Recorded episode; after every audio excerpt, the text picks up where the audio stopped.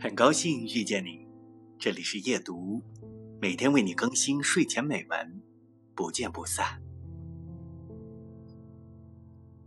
你不喜欢的每一天，不是你的，你仅仅只是度过了它。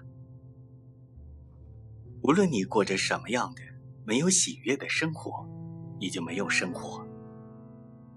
幸福的人，把他们的欢乐放在微小的事物里。